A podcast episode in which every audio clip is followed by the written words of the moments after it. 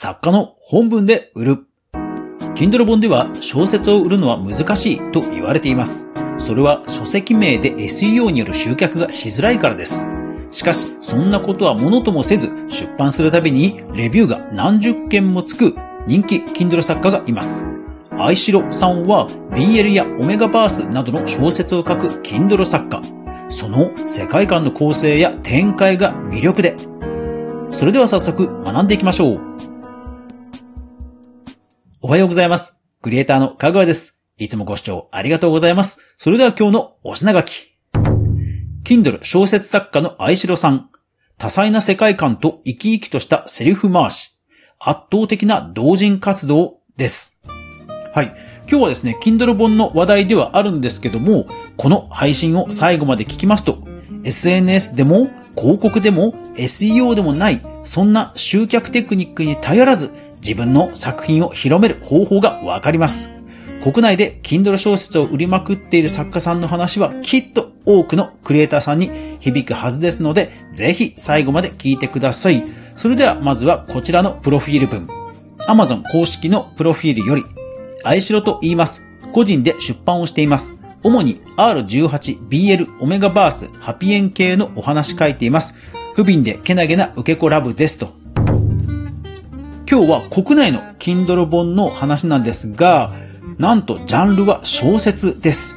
小説って本当にその SEO とかの集客がしづらいので、まあなかなか売れないと言われていますよね。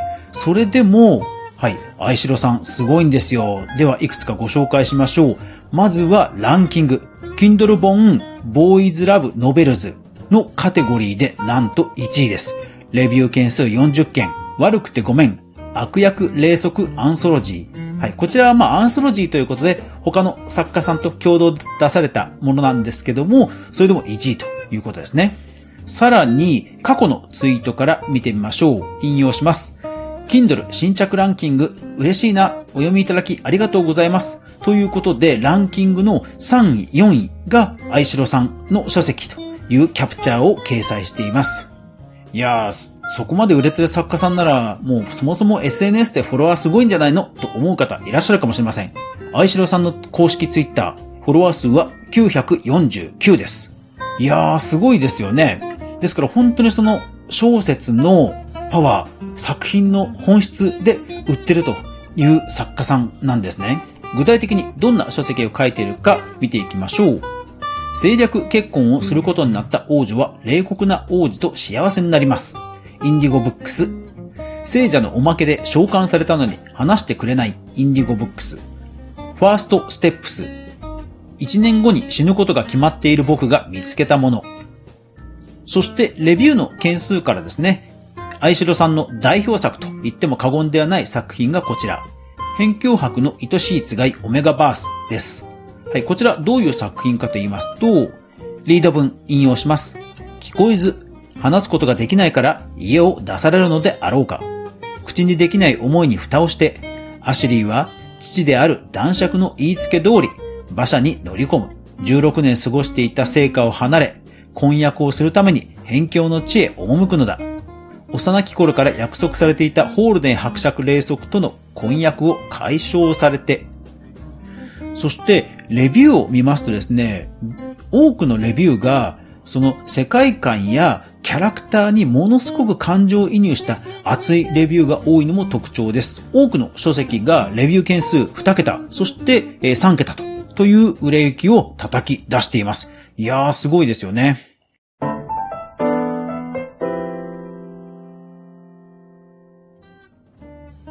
愛城さんの魅力は作品ごとに様々な世界観を描き、そして読者がキャラクターに感情移入させるほどの見事なストーリーテリングとセリフ回しだと私は思います。例えば、こちら、アルファポリスという小説投稿サイト、まあエンタメサイトがあるんですが、そちらで愛城さんの作品はいくつか無料で読むことができます。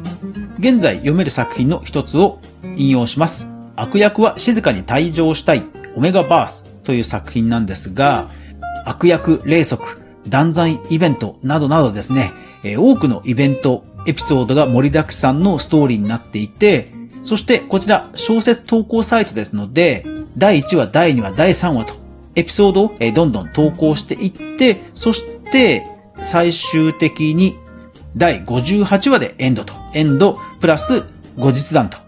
いうことで幕を閉じています。で、例えばセリフ回しなんですが、この感じのセリフ回しが毎話毎話続くんですよ。お疲れ様。君はノートを買うんだろ？もう買ったのか？ああ、いいえ、まだですけど。そうか。あの先にある文房具屋に行くのか？あ、えっと、はい、行きますけど。こう一日だったな。どっちにしても卒業したら家を出よう。まずこの街でお金を貯めながら保育士みたいな仕事ができるところを探そっかな。などなどですね。それぞれの世界で登場する人物と交流をしながら、まあ、こういったですね、生き生きとしたセリフ回し、セリフのやり取りを、コミュニケーションを経て、どんどんストーリーが続いていくんですよね。これはね、読み始めると本当確かに止まらないなと思います。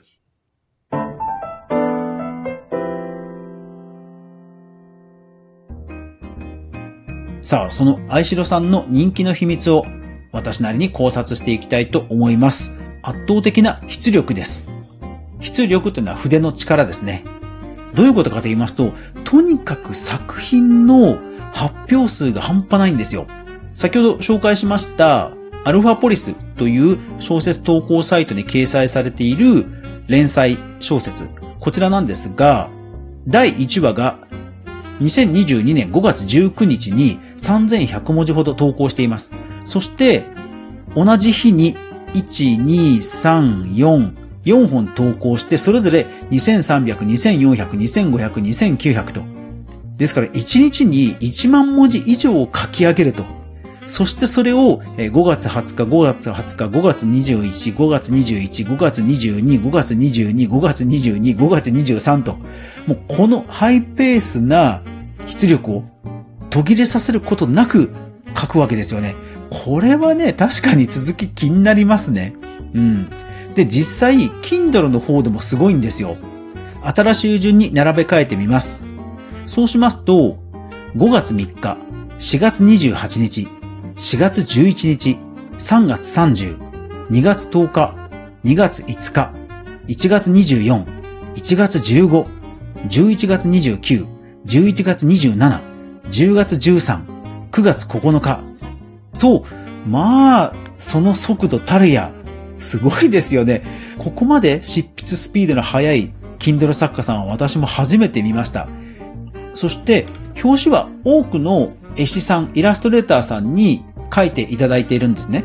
ですので、この出版スピードと、そして表紙のクオリティからすると、一見すると、本当に普通の商業出版にしか見えないんですよ。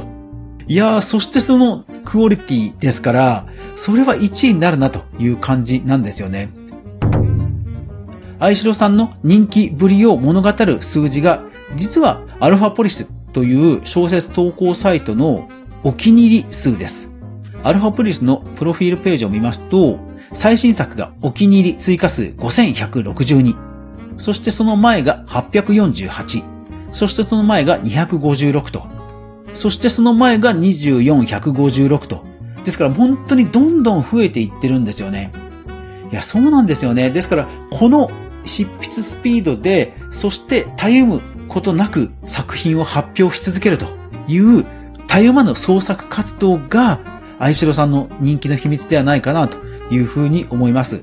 ですから、アルファポリス以外でも、他の小説投稿サイトでも小説を投稿されています。またさらに、いわゆる同人活動というのも行っていまして、えイベントで同人誌を売られているというようなネット上には散見されています。ですからこれだけの作品数ですので、いわゆるブックレビューサイト、ブクログなどでも多くのレビューが投稿されているというぐらい、作家としての本文をま全うしている作家さんなんだなということがわかります。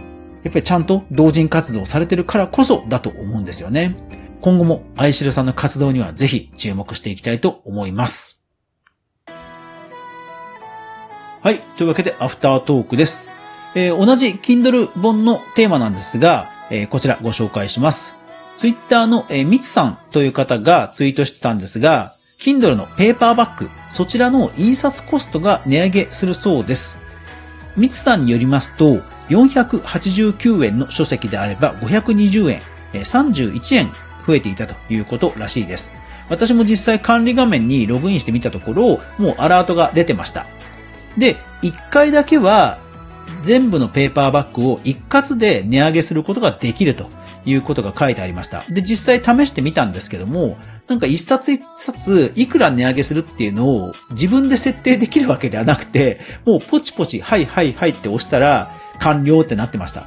なんかあっさり あっさり完了しちゃって、ええー、って感じなんですけど、単純にその値上げ分だけ上乗せされる値上げを一括でされたんだな、と考察します。気になる方は、ペーパーバッグやられてる方はぜひチェックしてください。